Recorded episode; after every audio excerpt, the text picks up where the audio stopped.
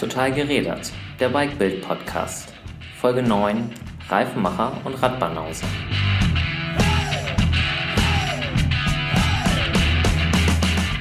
Peter Krischio ist Produktmanager bei Schwalbe und entwickelt dort seit 10 Jahren Rennrad-, Gravel- und Triathlon-Reifen. Der 48-Jährige ist nicht nur reifennah, sondern auch ein echter Radbanause. Auf breiten Reifen mit Zelt und Schlafsack zieht es ihn regelmäßig zum Radfahren in die Wüste. Wir sprechen mit Peter über seine Abenteuertouren in Marokko und Co., gute Reifen mit und ohne Schlauch und das leidige Thema Winterspeck. Mein Name ist Jan Leilas und ich wünsche viel Spaß beim Zuhören. Ich freue mich sehr, dass äh, Peter Krischio mir gegenüber sitzt. Ähm, Peter ist Produktmanager bei Schwalbe. Ich glaube, seit ungefähr zehn Jahren bist du jetzt da, verantwortest die Reifen im Road, Gravel und Triathlon-Bereich. Und ähm, du bist halt nicht nur ähm, Reifenentwickler, du bist auch leidenschaftlicher Radfahrer. Ne?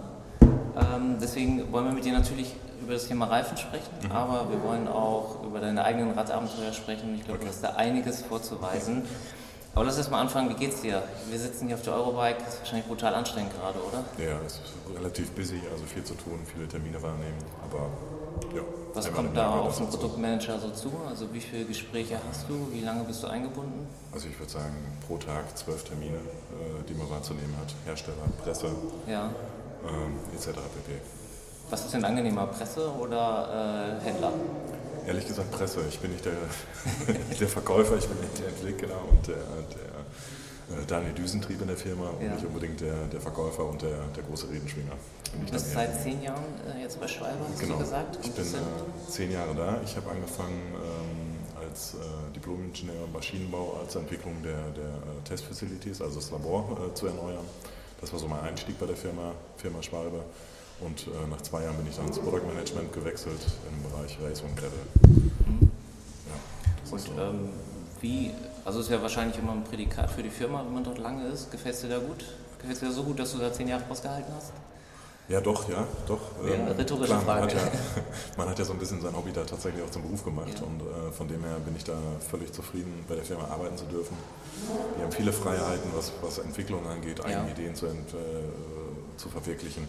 Und das macht die Sache halt sehr spannend. Kommst du eigentlich dazu, Stichwort Eurobike nochmal, kommst du eigentlich dazu, auch hier rumzugehen und dir tatsächlich auf den Produktneuheiten der Konkurrenz oder ähm, eben neue Räder anzugucken, sowas in der Art? Ja. Oder bist du die ganze Zeit eingespannt bei euch am Stand? Sollte ich eigentlich, aber tatsächlich bis jetzt habe ich es noch nicht geschafft. Ich will hoffen, dass ich es heute Abend noch äh, schaffe. Ich habe am 5 meinen letzten Termin und dann denke ich mal, dass ich mal eine Stunde Zeit habe, mir eben ein bisschen längst die Stände ja, zu ziehen. Weißt du, die wievielte Eurobike das ist? Für mich ist das jetzt die achte Eurobike, die ich mitmache. Ja, ja. und du hast, glaube ich, mal, ähm, oder du bist, glaube ich, mal auch mit dem Fahrrad hierher gefahren, einmal, mehrmals? Ja, richtig. Das war vor zwei Jahren, bin ich mit dem Fahrrad hier runtergefahren. Äh, Wie viele Kilometer? Mit einem Freund, ich glaube, das sind so 540 Kilometer waren das. Mhm.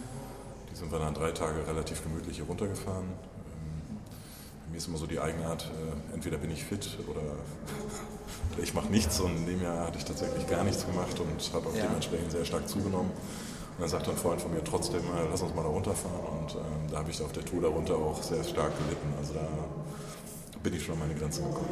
Aber das ist ja nicht das einzige Radabenteuer, was du, glaube ich, bisher gemacht hast. Also du hast ja ganz, andere Geschichten vorzuweisen. Aber bevor wir halt ähm, darüber reden, würde ich gerne mit dir mal über dein Steckenpferd, den Reifen, reden. Ähm, wo liegt dein Schwerpunkt? Ähm, Road, hatte ich gesagt, Straßen, ähm, Road, Rennradreifen, äh, Gravel-Reifen und halt auch Cross, aber auch übergreifend dann für die anderen äh, ähm, ja. Gebiete wie Touring und äh, Mountainbiker, dementsprechend auch die Entwicklung oder auch die neue, neue Ideen, neue Konstruktionen von Reifen damit einfließen zu lassen. Schlägt dein Herz für eine Sparte besonders?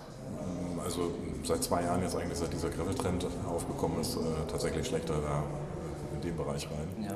Weil das so ein bisschen auch mein Hobby mit verbindet mit dem Radreisen und äh, ja, das das ist halt das, was mir am meisten Spaß auch macht. Auch dieses Wegkommen von der Straße, auch mit dem Verkehr heutzutage, dass man da echt die Möglichkeiten hat, äh, von der Straße nach runter auch äh, Waldwege zu nehmen, Abkürzungen zu nehmen.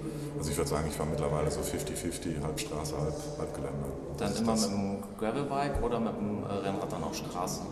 Hauptsächlich wirklich Gravelbike. Ich habe auch nur noch ein Gravelbike, also ein richtiges Rennrad habe ich gar nicht mehr. Ähm, ich habe ein Openbike, wo man halt die, die Laufräder tauscht. Also ich habe da einen Satz äh, Gravel-Laufräder, einen Satz 584er äh, Laufräder, also 650B und dann noch einen für die Straße ein DT-Swiss-Laufradsatz, was ich dann je nach Bedarf dann einsetze. Ich finde, man spürt es dieses Jahr relativ deutlich, dass das Gravelbike auch wirklich bei allen Radherstellern angekommen ist. Selbst irgendwelche italienischen Edelmarken wie Basso oder Pinarello haben, haben ja, mittlerweile ein Gravelbike.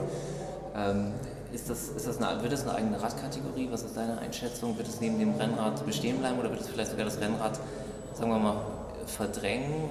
Und ähm, eben wie du gesagt hast, vielleicht hat man irgendwann nur noch ein Gravelbike mit zwei Paar ähm, Laufradsätzen mit verschiedenen Reifen. Was glaubst du, wo es hingeht? Also ich, ich, denke, es wird das, das sportliche Rennrad weitergeben, das Aerobike. Ähm, aber diese Zwischenkategorie Enduro oder dieses, dieses Endurance-Bike, denke ich mal, wird es nicht mehr geben. Ich denke, das wird dann von dem Gravelbike abgelöst. Also das wird es dann wohl nicht mehr geben, weil die, der sportliche Bereich wird immer bestehen bleiben. Definitiv bin ich überzeugt von.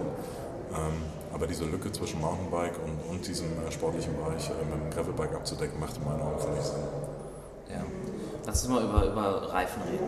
So, also, das ist ein Stück Gummi. Das wiegt zwischen 200 bis 300 Gramm, je nachdem, welchen Hersteller man hat, welches Modell man hat.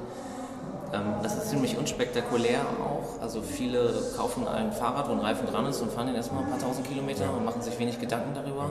Das ist eigentlich schade, oder? Weil ähm, ich, ich habe an anderer Stelle mal geschrieben, dass die Kontaktstelle zwischen ähm, Fahrrad und ähm, Asphalt, also eigentlich ein unterschätzter Faktor. Siehst du das auch so? Kann ich, kann ich aber 100% nachvollziehen. Äh, bevor ich bei der Schwalbe, Firma Schwalbe angefangen habe, war für mich das auch noch ein schwarzes Stück Gummi, mhm. was ich zwar brauchte für die Connection zwischen Straße und Rad, aber mehr Emotionen waren dann noch da nicht, nicht weiter zum Reifen, ja. Reifen vorhanden. Tatsächlich ist es so, dass, dass sich in den letzten Jahren extrem viel in der Entwicklung äh, bei Janatreifen getan haben. Also alle Hersteller sind relativ eng zusammengerückt, was, was Rohrwiderstände angeht und auch Grip-Eigenschaften. Also die Gummis sind wirklich richtig, richtig gut mittlerweile von allen Herstellern. Ähm, kommt auch so ein bisschen aus der Automobilindustrie, da werden auch neue äh, Werkstoffe eingesetzt, neue äh, Ingredienzien für die Gummimischungen und von dem her ist alles relativ eng. Also das Einzige, was wir jetzt noch ändern konnten an dem neuen Reifen, ist eigentlich, dass wir ähm, die Karkassenkonstruktion geändert haben. Das, das, hat für uns Sinn gemacht und da haben wir auch das meiste Potenzial gesehen, um da den Reifen äh, zu verbessern. Du redest von dem neuen Schwalbe Pro One, Pro One genau. den ihr jetzt auch neu gelauncht habt. Wir wollen gar nicht so im Detail ja. ähm, über diesen speziellen ja. Reifen reden. Ich würde gerne grundsätzlich über äh, Reifen reden. Wie viel Performance-Gewinn ist denn drin, wenn man jetzt mal so einen High-Performance-Reifen wie zum Beispiel euren Pro One äh, aufzieht? Ähm, kann ich am besten in Wattwerten, äh, denke ich mal, beschreiben, wenn ich jetzt den Rollwiderstand betrachte. Wir messen bei uns im Labor und auch die meisten Zeitschriften äh, zwischen mit einer, einer, Geschwindigkeit von 30 km/h und 8 bar äh, aufgepumpten Reifen. Und da liegt der Unterschied zwischen einem äh, Entry-Level-Reifen und einem High-End-Reifen bei, ich würde mal sagen, 6, 7 Watt. Also da gibt es mhm. schon eine große Spanne. Pro Reifen? Pro Reifen. Okay, das sind dann 15 Watt? Das wären dann 15 Watt an einem, an einem Fahrrad. Das ist schon, schon ordentlicher Wert. Ähm, wie viel hat sich denn m, hm, über die Jahre so getan? Also gehen wir jetzt mal so die fünf Jahre zurück. Ähm, kann man da spürbar vom Performancegewinn ähm, sprechen? Definitiv. Radbereich, ja. Reifenbereich, ja. Also wie ich, wie ich angefangen habe 2012, 2013, da lagen unsere Rollwiderstände noch auch, auch zwischen 20 und, und, und 24 äh, Watt, also auch in diesem äh, Geschwindigkeitsbereich und bei diesen äh, Luftdrücken. Und wie gesagt, mittlerweile sind wir angekommen mit dem High-End-Reif, mit dem neuen Pro, der liegt dann bei 11,5. Also da hat sich schon extremst äh, viel geändert. Mhm. Ja, Rollwiderstand ist das eine. Ja. Wie sieht es denn aus mit, ähm, mit Grip und Komfort?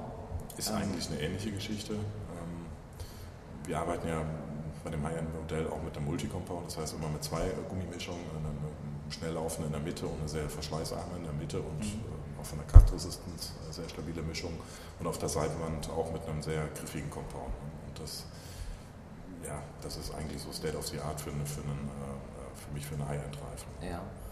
Ähm, wie lange braucht es, um bleiben wir einfach mal beispielhaft bei dem bei einem neuen Pro One, den es auch in verschiedenen Ausführungen gibt, aber wie lange dauert eine Entwicklung ähm, zurück ähm, von eben diesem Launch, den ihr jetzt gemacht habt? Wie lange ähm, braucht, habt ihr Entwicklungszeit, um so einen Reifen dann so fertig auf den Markt zu bringen? Also bei dem Reifen hat es jetzt tatsächlich relativ lange gedauert. Wir haben äh, 2015 nach Einführung des damaligen neuen Pro One ähm, direkt mit der Entwicklung gestartet, des neuen schon wieder. Ähm, hat einiges an Zeit in Anspruch genommen, weil wir halt nicht nur den Reifen entwickelt haben, sondern tatsächlich auch die ganze Facility, die ganze äh, Maschinerie, die drumherum äh, nötig war, um Reifen auf sehr hohem Qualitätslevel bauen zu können. Ähm, mhm. Von dem her hatten wir jetzt fast, muss man echt sagen, fast vier Jahre mhm. gebraucht, um den Reifen dann dementsprechend jetzt so, wie er jetzt da ist und mit diesem Qualitätsanspruch ähm, verwirklichen zu können. Ich glaube, ihr produziert nicht in Deutschland selbst, nee. wie, wie, kaum äh, ein Reifenhersteller, mhm. sondern in Fernost. Wie schwierig ist da das, ähm, die Qualitätssicherung ähm, zu gewährleisten? Von unserer Seite relativ gut, weil ähm, das ist äh, also die Firma, wo wir fertigen, das ist im Endeffekt ein Joint Venture, ähm, auch ein Familienunternehmen koreanisches, mit dem wir schon seit 1973 zusammenarbeiten. Ähm, mittlerweile machen die ähm, zu 90 Prozent nur Schwalbereifen und den Rest, äh, also die anderen 10 Prozent nur noch für den asiatischen Markt. Von dem her haben wir da die Kontrolle schon sehr gut, sehr gut im Griff und äh, die können da sehr hoch gewährleistet werden. Was ich mich jetzt frage ist, wenn man jetzt einen neuen Pro One anguckt, ja. ähm, den ich schon 1000 Kilometer gefahren bin, ähm, den neuen Conti GP 5000, mhm. den ich auch schon äh, mehrere hundert bis 1000 Kilometer gefahren bin, ähm, das sind, da ist nochmal ein Sprung, ein richtiger Sprung äh, bei beiden Reifen ähm, gemacht worden da stellt man sich die Frage, wo soll das noch hingehen? Also wie schnell sollen die nächsten Reifen noch werden? Ist da noch Spielraum? Schwierige Frage, ne? Das ist wirklich eine schwierige Frage. Also es wäre ja schon wieder, dass ich in die Zukunft gucken könnte. Klar sind wir auch schon wieder dran, äh, den Reifen schon wieder weiterzuentwickeln, was äh, Karkassenbeschichtungen angeht, was, was Werkstoffe angeht. Versucht man natürlich da wieder was rauszukitzeln. Ähm, aber die Luft wird immer dünner. Wie gesagt, wie ich eingangs schon sagte, dass, dass die Reifen auch an sich alle immer näher zusammenrücken. Wo früher große Unterschiede von, von teilweise 10 Watt sind, das sind heutzutage noch 2, 3 Watt zwischen, zwischen den einzelnen mhm. Brands, ob das jetzt Michelin, Continental, unsere Reifen, also das ist wirklich schon alles sehr, sehr eng zusammen. Mhm. Man misst ja gern, oder wir Magazine oder andere Magazine machen das, ähm, wir messen den ähm, Rollwiderstand auf dem Prüfstand mhm. und eben, es gibt noch so einen sogenannten Stichtest, ähm, womit der Pan, ja. Durchstich, Durchstichtest, womit der Pannenschutz ja. ähm, ähm, versucht wird ähm, darzustellen. Meine Frage ist jetzt, oder was mich immer umtreibt, ist, aber man, man, man spürt ja, man fährt ja auch so einen Reifen. Ne? Es ist ja auch so eine Frage ähm, von, wie komfortabel ist der Reifen. Ja. Ähm, gibt es schon Möglichkeiten, das irgendwie zu messen, außer eben, dass man ihn raufzieht und fährt? Ähm, klar, die, die, üblichen Tests, die du gerade schon beschrieben hast, Rollwiderstand, Durchstich, äh, Grip-Test, äh, das sind Sachen, die man sehr gut im Labor darstellen kann. Komfort ist immer so eine Sache, das ist so eine subjektive Geschichte. Ähm, man kann zwar Einfederungstests machen, unterschiedliche Luftdrücken, da kann man die Steifigkeit von unterschiedlichen Karkassen darstellen, aber tatsächlich sagt das so viel nicht aus über den wirklichen äh, Fahreigenschaften, die man dann auf der Straße erlebt. Also gerade bei dem, bei dem neuen Pro One, äh, den wir auch daraufhin äh, ähm, verbessert haben, sprich äh, Suples, äh, die Geschichte, dass wir gesagt haben, der soll ein Gefühl vermitteln wie ein ursprünglicher Tubular-Reifen was uns, glaube ich, auch ganz gut gelungen ist. Aber das sind wirklich subjektive Dinge, die man sehr, sehr schlecht im Labor dann darstellen kann. Das sind mhm. wirklich Fahreindrücke, Fahrgefühle, die man da erlebt, über die Mikro-Unebenheiten äh, auf einer Straße, wie der, wie der äh, Asphalt oder wie der Reifen das schluckt. Ähm, das kann man mhm. tatsächlich da erst. Ja. Ihr wart ja schon ähm, lange Vorreiter im Bereich von Tubeless. Ähm, siehst du das als irgendwie ähm, eine Entwicklung, die sich auch im Straßenrennradbereich komplett durchsetzen wird, wie zum Beispiel im Mountainbike-Bereich? Oder glaubst du, es wird immer Clincher, Faltreifen äh, neben Tubeless bestehen? Also tatsächlich im Pro-Sport ist ja nicht unbedingt der, der Clincher-Reifen äh, ja. der Gegenspiel, sondern der, tatsächlich immer noch der Tool, ja. der in unseren Augen ja wirklich mittlerweile adäquat ist. Also wir werden auch ab nächsten Jahr keine, keine Tubulas mehr herstellen, also dann werden wir die Fertigung komplett schließen, weil die mhm. Zahlen da tatsächlich rückläufig ist vom Aftermarkt, also vom Endverbraucher ähm, besteht da fast überhaupt keine Nachfrage mehr. Ähm, tatsächlich wird es nur noch zu Sponsoring-Zwecken eingesetzt und da haben wir, haben wir jetzt äh, die Strategie, dass wir gesagt haben, wenn wir sponsern, dann tatsächlich nur noch Tubeless. Ansonsten macht das für uns keinen Sinn mehr. Mhm. Und äh, wo liegen die größten Vorteile von einem Tubeless-Reifen? Ähm, Tubeless ähm, gegenüber einem Tubular-Reifen ist ganz klar A, der Rollwiderstand, der ähm, zu einem heutigen äh, Tubular-Reifen mal mindestens um 10 Watt äh, verringert ist. Äh, von der Durchschlagssicherheit natürlich. Ich habe, das System fährt ja komplett ohne Schlauch, von dem her kann ich dieses, diese Schwachstelle komplett ausschließen und ich habe halt den großen Vorteil, wenn ich äh, den Reifen mit Milch betreibe, dass er halt diesen Pannenschutz dann auch gewährleisten kann, dass äh, kleine Löcher, Durchstiche sofort wieder abgedichtet werden können. Ein großer Nachteil, der immer genannt wird, ähm, den vielleicht auch manche auch ja. schon ähm, erfahren haben, ist eben die Montage. Ja. in fünf Schritten einen Tubeless-Reifen montieren. Ja. Wie macht man es idealerweise? Also das ist heute, ich, ich, muss ja gerade wieder von unserem neuen Pro natürlich anfangen. Das ist im Moment die Guideline. Ähm, er lässt sich genauso montieren äh, wie der ganz normale Faltreifen. Ne? Wie gesagt, wir haben ja die zwei Modelle, einmal den, den ganz normalen Faltreifen, der mit Schlauch gefahren wird, und einmal den äh, Tubeless-Reifen. Aber tatsächlich ist die Konstruktion komplett gleich. Ähm, von dem her ist auch die Montage genauso einfach äh, zu bewerkstelligen. Also da gibt es eigentlich zum überhaupt keinen Unterschied. Aber wollen wir das mal für den äh, Zuhörer praktisch ja. machen? Also ja. man, man ähm, hat jetzt einen ähm, Faltreifen, ja. äh, den zieht man ab, man nimmt den Schlauch weg. Wie ja. geht es jetzt weiter? Ähm, also man fängt erstmal an mit Mamoragy Tubeless Ventil. Richtig, klar. Erstmal, das, erstmal prüfen, ob die Felge tatsächlich auch äh, tubeless geeignet ist. Ähm, wenn sie das ist, ähm, ja, gucken, ist da schon ein tubeless Band eingeklebt. Viele Hersteller gehen her und sparen sich das Geld und machen erstmal ein sehr einfaches äh, Felgenband rein. Das heißt, ich muss das tauschen. Ähm, klar, wie du schon gerade angesprochen hast, ein Ventil muss ich einsetzen. Ähm, ja, und dann kann ich eigentlich mit der Montage des Reifens schon beginnen. Und dann fange ich genauso an wie einen äh, normalen Faltreifen mit Schlauch. Ich ziehe eine Seite auf, montiere die gegenüber vom Ventil fange ich an, schließe den Reifen nach unten hin zum Ventil, damit ich halt das komplette Tiefbett als, als Montagefläche ausnutzen kann, damit er relativ leicht auf die Felge geht. Ähm, fülle meine Milch ein, äh, bepumpt ihn mit einer ganz normalen Standpumpe, also da brauchst du auch keinen Kompressor mehr oder sonstige Hilfsmittel, sondern tatsächlich mit einer ganz normalen Standpumpe, teilweise sogar mit einer kleinen Handpumpe kriege ich den Reifen ganz normal zum Sitzen. Mhm. Und das war die ganze, das ganze Geheimnis schon. Klingt weniger kompliziert. Ähm, ist es auch tatsächlich. Kann jeder mal ausprobieren, ja. wie gut er damit zurechtkommt. Ähm, da hilft, glaube ich, da geht ähm, Studieren über Probieren. Genau, wie sagt man so Unsere Internetseite auch äh, dementsprechend auch Montagevideos mittlerweile ja. jetzt für die neue Kampagne mit, mit aufgespielt. Also da wird das wirklich nochmal Step für Step beschrieben, welche Breite ich an Felgen man brauche. Ähm, wir haben auf der Internetseite nochmal eine Übersicht über, über Laufräder, die unseres Erachtens sehr gut funktionieren, die wir getestet haben, was Montageeigenschaften angeht, was Absprungsicherheit angeht. Ähm, da haben wir die ganz gut einkategorisiert und wenn er ein Interesse hat, kann er da, denke ich mal, seine passende dann auch finden. Ja. Ah, ähm, es kommt eine kleine ähm, trickige Frage. Ähm, kannst du mir eine Sache nennen, die ihr besser macht als euer Konkurrent Continental und eine Sache, die ihr schlechter macht als Continental? Das ist ja eine Fangfrage, ne? Okay. Ja. Äh, ich würde sagen, das Gewicht machen wir auf jeden Fall schon mal besser. Ja. Äh, wie gesagt, unser Reifen ist um 55 Gramm mindestens leichter, also teilweise 60 Gramm, je nach, je nach äh, Gewichtsschwankung. Ähm, ich denke einfach, dass das Thema Suppress, also diese, diese, diesen Komfort, äh, den wird man mehr erleben mit unserem Reifen, dadurch, dass wir eine komplett andere Konstruktion haben, weniger Material im Einsatz haben. Ähm, und ich behaupte, die, die Montageeigenschaften einfach, die verbessern. Ja, und eine Sache, die ihr schlechter macht als Continental? Das fällt mir schwer. fällt dir wirklich nicht ein? Äh, ich denke mal, was, was, was Continental über Jahre richtig gemacht hat, ist halt äh, die Qualität. Und äh, da haben wir uns äh, sehr oft viele offene Flanken lassen mit den äh, früheren Modellen, sei es Ultremo, was bestimmt noch vielen im Kopf äh, rumschwirrt. Ähm, aber ich denke, das Thema haben wir jetzt einfach ausgeräumt. Deswegen hat die Entwicklung des neuen Reifens so lange gedauert. Und äh, von dem her denke ich mal, sind wir da tatsächlich auf Augenhöhe. Also mir fällt jetzt nichts ein, wo ich sage, da sind wir jetzt echt schlechter, definitiv nicht. Ich habe diese Frage gestellt, weil ähm, wir waren ja bei euch auf dem ja. Prüfstand und auch bei Continental. Ja. Und dann ähm, kann man ja schon vielleicht das Gefühl entwickeln, dass halt irgendwie da zwei deutsche Hauptkonkurrenten sind, ähm, die sich äh, bis aufs Messer bekämpfen, aber ähm, den Eindruck hatte ich gar nicht, sondern war ein sehr respektvoller Umgang. Also dass ähm, der eine die Arbeit des anderen schätzt und umgekehrt. Nee, das, das wäre ja völlig böse. Also gibt es ja keinen Grund so. Man muss ja ganz klar sagen, Continental hat, wie ich schon sagte, über Jahre einen sehr, sehr guten Job gemacht, sonst hätten sie keine, diesen großen Anteil am Markt. Ähm, ist vergleichbar, oder ich vergleiche das eigentlich immer mit unserem Marathonreifen im, im Trekkingbereich. Äh, das ist genauso eine Ikone, die oben irgendwo steht. Da tut sich halt kontinental schwer, da tatsächlich diese Zahlen zu generieren und äh, die Reifenmengen zu verkaufen. Das Problem haben wir jetzt im Rennradbereich, wobei ich denke, dass wir jetzt mit den neuen Reifen einen sehr guten Weg eingeschlagen haben, um da tatsächlich mal so ein bisschen zumindest mal vielleicht die Chorwache ein bisschen nervös zu machen. Okay. Lass uns wegkommen von der Theorie in die Praxis gehen. Ähm, wie viele Räder hast du zu Hause stehen? Ich? Oh je ähm, N plus 1, ne? oder? Ja, ja, ja, genau. Man kann nie genug Räder haben. Nee, das stimmt, ja, ja. Äh, weißt du es ungefähr?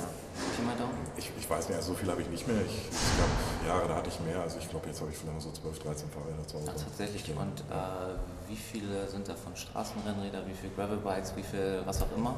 Also Straßenrennräder sind äh, ja, meistens alte Retro-Bikes, die ich noch irgendwo sammle oder ähm, bei mir in der Wohnung Zum Beispiel? befinden. Ich habe einen Enik, weil das äh, bei mir oder oben aus der Gegend damals gebaut wurde. Also das hängt bei mir an der Wand. Dann habe ich äh, von Typ Age d'Isère habe ich äh, ein paar Räder da stehen, äh, die wir damals mal bekommen haben. Äh, ja, dann habe ich äh, mir selber ein DeRosa, ein, ein Retrobike mal aufgebaut, womit ich eigentlich mal die Heroica fahren wollte. Bis heute noch nicht dazu gekommen bin, aber steht auch da. Ja, dann ein Cargo-Bike, Gravelbike. Ein E-Cargo-Bike oder normales Cargo-Bike? E-Cargo-Bike, ja. Und was machst du damit? Gehst du damit tatsächlich dann ähm, Sachen besorgen, einkaufen oder wofür? Also ich habe das jetzt seit einem Monat und äh, mein Ansatz ist wirklich mal Auto stehen lassen und versuchen äh, wirklich alles mit diesem E-Cargo-Bike äh, zu erschlagen, was zumindest Einkauf und sowas äh, alles angeht. Ähm, an der Arbeit fahre ich sowieso hauptsächlich mit dem Fahrrad jeden Wie viele Kilometer hast du? Äh, das sind 20 Kilometer eine Strecke, aber ordentlich mit 400, 500 Höhenmeter jeweils drin und äh, das fordert einen schon ganz ordentlich. Ne? Hast du sowas wie ein Lieblingsbike gerade, also was du am liebsten fährst? Ja, tatsächlich mein Openbike. Äh, das muss ich schon sagen, das ist mein Lieblingsbike. Das ist ja das zweite, was ich von, von äh, der Firma Open habe. Mhm. Das war einfach ein Fahrrad, ich sage mal, vergleichbar mit einem sehr guten Paar Schuhe. Man schlüpft rein und fühlt sich wohl. Und das ist bei dem Fahrrad genauso. Ich steige auf. Und Kannst du sagen, was, was, du da verbaut hast? Ja, ähm, DT Swiss Laufräder, also dieses neue GRC-Laufradsatz. Mhm. Ähm, das Ram Force Gruppe noch die mechanische.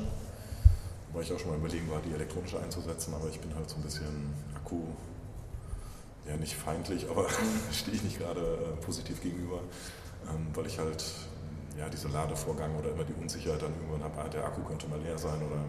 Ja, man muss halt mal halt Sachen mehr, an die man ja, denken muss. Ja, ne? ich bin da halt auch so ein bisschen, denke ich mal, mechanisch gepolt. Mhm. Wobei sie ja nicht schlecht ist, ich bin sie selber schon gefahren und äh, macht auch wirklich einen sehr, sehr guten Eindruck. Dein letztes großes Radabenteuer, ich hatte es angekündigt in der Einleitung, ähm, war, glaube ich, in Marokko. Erzähl ja, mal, wie lange warst du ja. unterwegs, wie viele Kilometer, wie viele Höhenmeter, was war das für eine Geschichte? Genau, das waren jetzt äh, ja, im äh, Mai diesen Jahres war das. Ähm, das war jetzt eine Geschichte, da sind wir zwei Wochen unterwegs gewesen, nicht ganz, ich glaube so elf Tage war ich da mit dem Rad unterwegs, bin etwas früher dann wieder abgereist weil ich körperlich nicht gerade in einer super Verfassung war. Leicht übergewichtig wie immer nach dem Winter. So wie viele Kilo reden wir da? Fünf oder mehr? Nee, das, das waren schon, äh, also zu jetzt 14 äh, Kilo mehr. Also wie kriegt man die zusammen? Bitte? Wie kriegt man die zusammen? Über den Winter geht das schon mal. Kekse, Wein? Essen, Kekse, okay. genau. Ja. ja. Aber auf so einer Radtour verliert man natürlich auch Gewicht, gerade wenn man so lange unterwegs ja, ist. Das kam mir erschwert dazu, dass wir am ersten Tag wieder schon gelandet sind. Ähm, ähm, ähm, gerade Ramadan in, äh, anfing und äh, man dann tatsächlich den ganzen Tag überhaupt nichts zu essen kriegte. Und da war meine Laune natürlich schon im Keller. Äh, in Fes angekommen, direkt 30 Kilometer am Berg hochgestrampelt mit meinem dicken Bauch sozusagen. Und äh, abends angekommen und noch nicht mal was zu essen bekommen, das war schon echt, echt für mich heftig. Du gar nichts dann gegessen abends, also nichts bekommen? Ja, abends gab es dann, äh, ja, das war, das war so ein ganz äh, schmales Menü mit, mit, äh, mit der Suppe, mit der dünnen Suppe und äh, drei Datteln und zwei Eier. Und, äh, ja, das ist Pillepalle, wenn man überlegt, dass man 6000 Kalorien durch Das war nicht wirklich zugefügt. Ja. Ähm, dann war ich da auch die ersten drei Tage echt sehr wehleidig und dann sind wir direkt bis nach Marrakesch durchgefahren und von Marrakesch. Habt ihr viel Tag, Zeit in Marrakesch verbracht? Nee, nur einen Tag. Ähm, Aber es ist eine imposante Stadt, ne? Ja, imposant. Ähm, Lebendig. Ja, es ist halt sehr touristisch. Ne? Also das, das hat mich schon so ein bisschen geschockt. Ich, Carsten, mein, mein Kollege, mit dem ich da die Tour gemacht habe, erzählte noch, der war vor zwölf Jahren schon mal da gewesen und war total begeistert davon und wie toll das doch alles wäre. Und er selber war dann auch sehr enttäuscht, um dann zu erleben, wie viel Tourismus oder wie übervölkert das mittlerweile da auch tatsächlich ist. Das, was heißt das genau? Also, dass in jeder Ecke ein McDonalds ist und ein, Nicht unbedingt McDonalds, aber tatsächlich überall irgendwelche Verkaufsstände, irgendwelche äh, Souvenirstände. Also, das war schon auch dieser Bazar, das ist nicht mehr die, dieser ursprüngliche Handwerkerbazar, sondern auch nur noch äh, gefälschte Markentrikots und, mhm. T-Shirts und äh, ja, war nicht so, so doll. Was war denn das schönste Erlebnis auf der Tour? Also, das schönste Erlebnis war eigentlich dann, äh, wie wir von Marrakesch wieder losgefahren sind, in, in den Hohen Atlas dann rein sind wir über diesen Tisin-Test-Pass drüber. Ähm, das war eigentlich so das Schönste. Da fühlte ich mich besser. Wir hatten einen Tag ausgeruht und äh, mir ging es auch dann richtig gut. Und äh, an dem Tag sind wir dann, ich glaube, auch 120 Kilometer gefahren, bis in, kurz vor dem Pass, also vor der Passhöhe. Und da hat man dann übernachtet bei so einem Berberlager, mehr oder weniger tatsächlich bei, ich, ich sag mal, bei Eingeborenen. Und, mhm. und, das war eigentlich so das schönste Erlebnis. Sehr gastfreundlich gewesen, das Essen war toll und die Glückseligkeit, die Kilometer relativ locker geschafft zu haben. Und äh, das war für mich in dem Bereich da echt das schönste, schönste Erlebnis. Ja, man arbeitet sich ja auch in so eine ja, Tour rein, genau, oder? Richtig, und das war dann, ging es danach wieder bergab oder konntest nee, du das Niveau halten? Nee, von der, nee, nee das, das ging dann wirklich weiter so. Wir sind dann, nächsten Tag sind wir dann den äh, Pass hochgefahren, bis auf die Passhöhe gab es dann auch so eine kleine Auberge, wo man wieder übernachten konnte. Hat man nur 40 Kilometer, also den Aufstieg gefahren und dann da oben übernachtet, auch wieder sehr gut gegessen. Wie viele Höhenmeter, weißt du das noch ungefähr? Bei 40 Kilometer klingt erstmal nicht viel, wenn man sagt zwei Stunden, drei Stunden. Das, das war glaube ich schon so an die, ja, wie viele Meter, also knapp 2000 waren es dann schon. Ja, okay, das, das ist natürlich eine Woche. Ne? Ordentlich hoch, ja. Mhm. Dann die Temperatur. Selbst auf der Höhe oben sind es immer noch 25 Grad, also so richtig kühl wird es da nicht. nicht wie bei uns, aber es war, das war schon ein tolles Erlebnis. Ja, auch landschaftlich dann die Abfahrt hinter wieder runter Richtung, Richtung Agadir dann. Das war schon echt toll. Wie viel hattest du dann dabei? Ähm, hattest du noch ein Zelt dabei oder habt ihr nur immer einen Unterkunft ja, gepennt? Alles, ja, mein Kumpel hat dann, der nimmt das Zelt dann immer mit. Äh, ich hatte einen Schlafsack, klar, alles Mögliche. An Gepäck eigentlich sehr minimalistisch. Also wir versuchen uns da mal sehr gegenseitig zu betteln, wer das wenigste. Mhm. Und ich glaube, dieses Jahr waren es so bei sieben Kilo am Flughafen gewogen, was wir an, an Gepäck dabei Welche haben. Welche Taschen ähm, ähm, verwendest du dann? Äh, ich habe jetzt äh, Taschen von Restrap, mhm. finde ich eigentlich ganz, ganz charmant, weil man da halt Satteltasche, Rahmentasche, vorne Satteltasche relativ gut, gut bedienen kann. Man kann ja diesen Sack äh, rausziehen und muss nicht dann das ganze Fahrrad mitschleppen oder diese ganze Tasche dann irgendwo dahin abbauen, sondern hat einen Halter, wo ich dann so, so einen kompletten äh, Packsack reinschiebe. Und das ist, mhm. finde ich, ist eigentlich so dieses Nonplusultra für mich. Mhm. Wie navigiert ihr? Mit GPS-Gerät oder ähm, Smartphone oder Karte sogar? Oder ja, fahrt ihr also nach Schildern? Kass macht immer noch mit Karte. Ja. Äh, Habe ich mich auch die ersten Tage echt immer darauf verlassen und Hat's geklappt? Irgendwann, wie er dann sagte immer, oder mir falsche Angaben machte, was Höhenmeter anging und ich da wirklich an jedem Hügel irgendwo am Leiden ja. war, habe ich dann mal Komoot eingeschaltet. und äh, das funktioniert echt super. Selbst, selbst in Marokko muss ich sagen, ist das echt eine klasse Sache und dann kannst du deine, deine Fahrt auch so ein bisschen einteilen, weißt du genau, wo welche Höhe kommt und das, das war dann, das hat ganz gut, gut ja. hingehauen. Das war ein Abenteuer von vieles, glaube ich, ne? Ja. Was hast du sonst noch so an Mehrtagestouren gemacht? Ja, ich, ich ja, schon, schon einige Touren, gerade auch mit dem, mit dem äh, Carsten der bei uns ja auch äh, Marketing-Chef war. Hatten wir immer so die Angewohnheit, so eine äh, Round the World äh, Tour zu machen und ähm, wir sind dann immer von zu Hause losgestartet und ähm, immer zum nächsten Punkt äh, wieder im nächsten Jahr dann wieder zum nächsten Punkt äh, angereist und dann von da immer weitergefahren. Und dann sind wir dann irgendwann ein bisschen in Iran reingefahren, also durch die Türkei, durch Griechenland, Bulgarien durch die ganzen Balkanstaaten. Da, da, da, stellt sich sofort die Frage, irgendwie mal eine brenzliche, gefährliche Situation gehabt oder lief das alles glatt? Nee, tatsächlich nicht. Also toi toi toi, also nie irgendwo was Böses erlebt, keine, keine Überfälle, keine, keine bösen Menschen kennengelernt, sondern ganz im Gegenteil, das war immer sehr, sehr gastfreundschaftlich und äh, nee, haben wir noch nie gehabt. Kannst du ungefähr abschätzen, wie viele Kilometer da bei diesen ähm, Radtouren zusammengekommen sind? Gute Frage, habe ich nie zusammengerechnet. Tab ja. habe ich nicht am Fahrrad. Dreistellig. Bist du da schon? Ja, ich, also die, die letzte Tour äh, von Mitte Türkei bis Iran waren 2000 Kilometer. Also eigentlich so kann man sagen 2000, vielleicht so 7.000, 8.000 Kilometer, die da zusammengekommen sind, schätze ich doch. Ja. Ja, schon von, ja. wie viel machst du sonst so im Jahr? Ist unterschiedlich, wie gesagt, die letzten Jahre eher weniger. Mhm. Früher habe ich tatsächlich so meine 10, 15 bis 20.000 Kilometer auch gefahren im Moment schätze ich einfach so zeitlich äh, begrenzt, wie es im Moment alles bei mir läuft, denke ich schon noch so zwischen 7, 8, 9, 9.000 Kilometer. Vielleicht noch, wenn es hochkommt dieses Jahr, wird es ein bisschen mehr sein, weil ich ein bisschen mehr gefahren bin, vielleicht an die 10.000.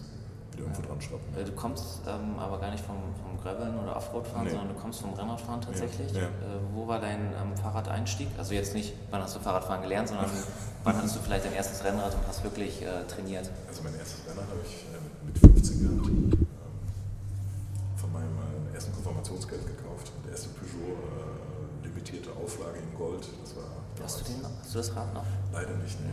Ich suche schon immer im Internet, ob ich irgendwo wieder eins finde. Ähm, würde ich mir ganz gerne dann wieder irgendwann mal fertig machen. Ja. Also falls jemand zuhört und ähm, so ein Rad anbietet, bitte bei Peter melden. ja, genau. ja, das, dann ist es dann irgendwann mal eingeschlafen eine ganze Zeit lang. Ähm, hatte ich andere Prioritäten, Schule, Studium. Mhm war das wirklich mehr so ja, als, als Pendlerfahrzeug. Und dann eigentlich wieder so richtig angefangen habe ich dann mit, mit ja, Anfang 30. Also das war so das, äh, die Zeit, wo ich dann wieder richtig durchgestartet bin und auch richtig Kilometer gemacht habe. Und äh, ja, einige reden. Irgendwas mal gewonnen? Bitte? Nee, nee. Habe ich auch keine Ambitionen zu. Ja. Habe ich auch keine Lust dran. Aber von, von vorn mitgefahren, also ja. schon leistungsfähig gewesen. Ja, das schon, ja, das denke ich schon. Ja, was, warst du da viel leichter als jetzt? Äh, ja. Eine böse Frage. Ja, gar nicht. Nee. Also ich habe wirklich, so mit 30 lag ich immer so bei 70 Kilo. Bei was für einer Größe? 1,92, also da war ich schon sehr, sehr ja. Mittlerweile bin ich froh, wenn ich wieder 90 Kilo habe oder mal leicht unter 90, aber drunter komme ich da irgendwie, klappt das nicht mehr. Möchte ich auch nicht mehr. Wie gesagt, ich genieße auch gerne, trinke gerne Wein, esse gut und gehört irgendwo zum Leben auch mit dabei. Da passt das Graveln ja perfekt, wo man genau, halt äh, tatsächlich von A nach B fährt ja. oder sich Ziele ja, vornimmt und richtig. nicht irgendwie äh, Leistungsziele ja. sich setzt, irgendwie ich muss jetzt 20 Minuten XY treten. Da kommt es mir nicht drauf an. Also ich kann auch jetzt äh, 200 Kilometer am Stück fahren, macht mir nichts. Ich brauche nur meine Zeit dafür und äh, dann läuft das auch. Ja. Jeder hat ja so einen ähm, Fahrradtraum. Also ich würde gerne mal den, auf dem Manuel Chiaro fahren, ähm, auf Hawaii, möglichst schnell. Das ist äh, so eine Geschichte, die in meinem Kopf rumspukt. Was hast du? Hast du noch irgendein Event oder irgendeine Strecke oder einen Berg oder eine Strecke, die du machen möchtest, von der du träumst, die du noch vor also, dir herschiebst? Ja, also nächstes Jahr träume ich davon, äh, äh, meine Radtour, die ich dieses Jahr auch mal kurz gemacht habe, da bin ich äh, von zu Hause los und bis nach Dänemark gefahren und eigentlich möchte ich ganz gerne oben bis zum Nordkap mal irgendwann äh, mal ankommen. Also ich kann das leider auch nur immer so wochenweise machen, also ich kann das nicht an einem Stück machen schaffe ich beruflich nicht. Und, äh, aber so mit und mit möchte ich mich ganz gerne da oben hocharbeiten auch. Mhm. Eine andere schöne Tour, die ich auch noch plane oder die ich auch mal gerne nach St. Petersburg natürlich oben längst, längst die Ostsee darunter. Das ist noch so eine schöne Route, die ich machen möchte.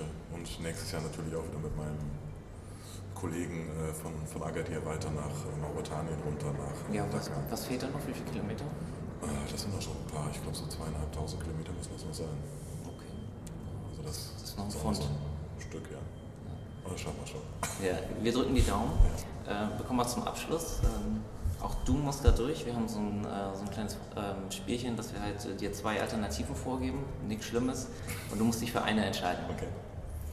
Ähm, Nummer eins. Alleine radeln oder in der Gruppe?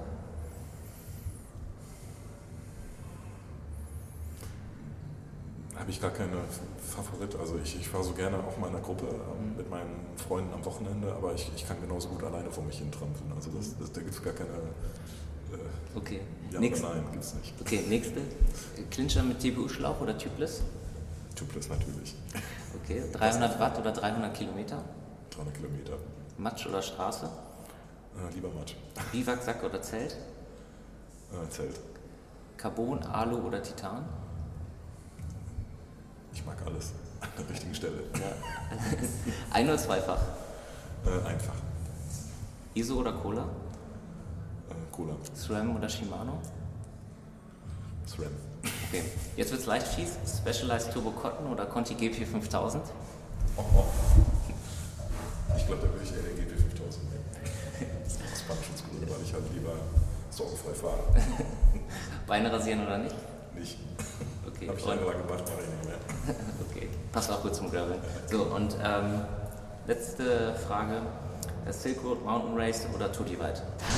Bitte, ich hatte. Silk Road Mountain Race oder Tour Divide? Lieber Silk Road. Okay. Da sind wir ja schon ein Stück gefahren von, deswegen. Ah, tatsächlich, okay. Gut, ähm, wir sind durch. Vielen, vielen Dank für ja. diese Einblicke erstmal in die Reifenproduktion und auch in dein privates Radfahren. Ähm, hat mir viel Spaß gemacht und ich drücke die Daumen, dass es äh, mindestens bis Mauretanien geht. Hoffe ich mal, ja. Ja, ja schon schaffen. Okay. Danke fürs Gespräch. Bitte schön.